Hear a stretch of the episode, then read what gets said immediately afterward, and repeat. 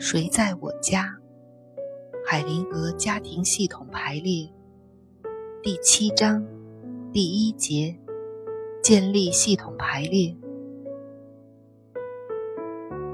家庭雕塑和家庭系统排列。海灵格说：“我还要做一些澄清。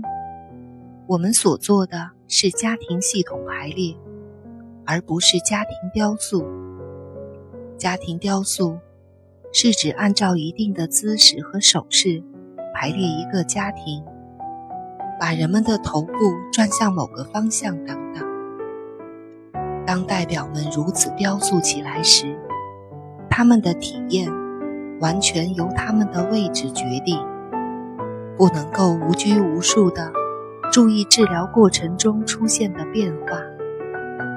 如果只是简单的把代表们放进自己的位置，他们会在系统排列过程中跟随自己内在感觉的变化。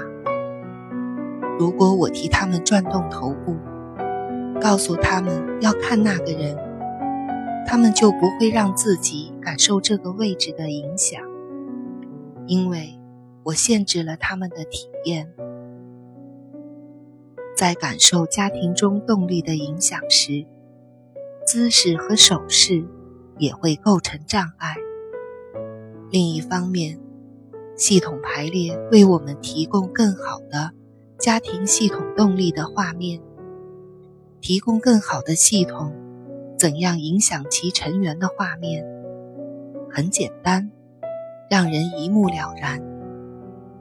如果我们只是引导代表。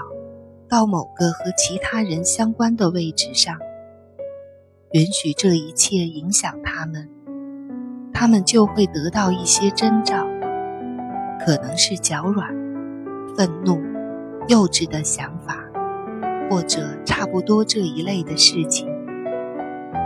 当这些事情发生的时候，我们就会从另一个的层面得到信息。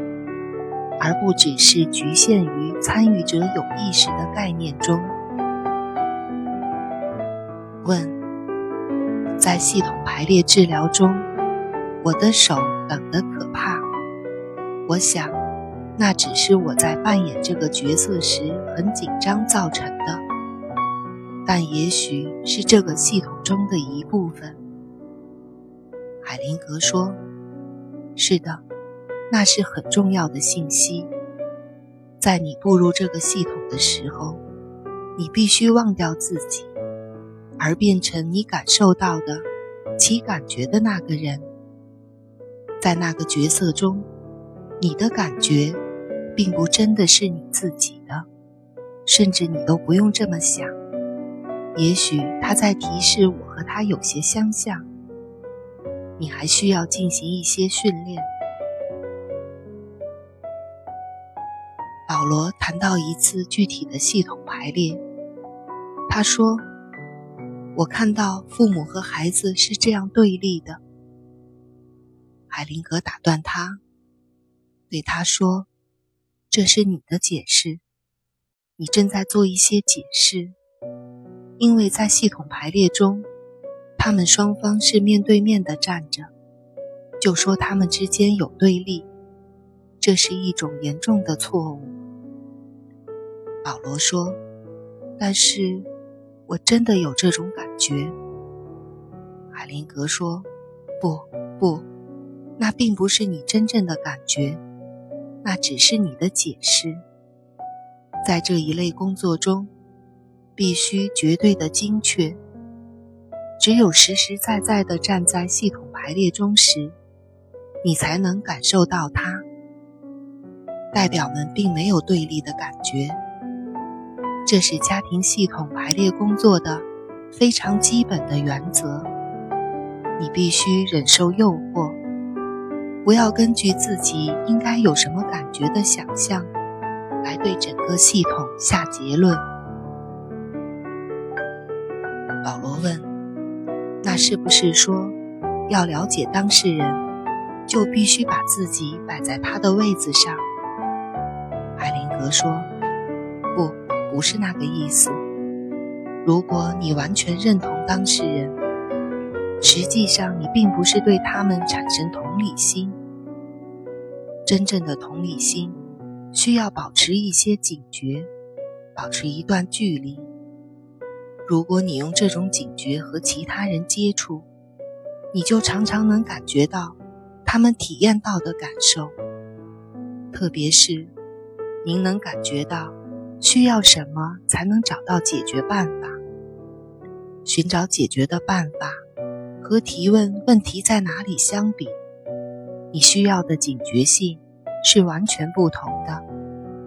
当你找问题的时候，是无法产生同理心的。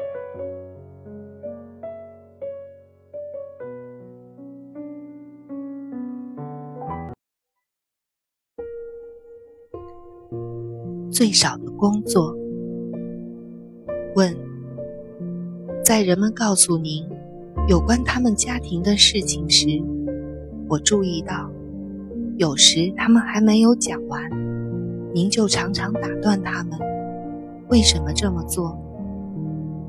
海灵格说：人们排列自己的系统时，常常会试图提供很多资料，比需要的多得多。他们会这么做，会干扰代表们对系统的直接体验能力。太多资料造成的混乱，比它的用途还要多。有经验的代表会说出重要的资料。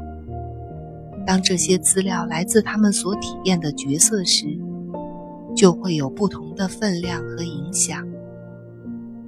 有时候，人们也会排列出家庭里很多成员。比寻找解决办法必须的还要多。在解决问题的排列中，每一个非必须的人都会减弱画面的力量。因此，治疗师必须确信，只有对寻找解决办法必须的人，才应该被包括进系统排列中。人们有时候会说。我祖母和我们一起生活，或者我的保姆对儿时的我非常重要。仅仅就身体上的亲近这一因素本身来说，并不能指明他就是系统里的成员，也不能指明他对解决问题很重要。基本原则是，只要能解决问题。处理的越少越好。如果以后需要，可以在系统中增加成员，但是对其他人没有影响的代表，必须离开系统排列。排列太多代表，就会造成混乱。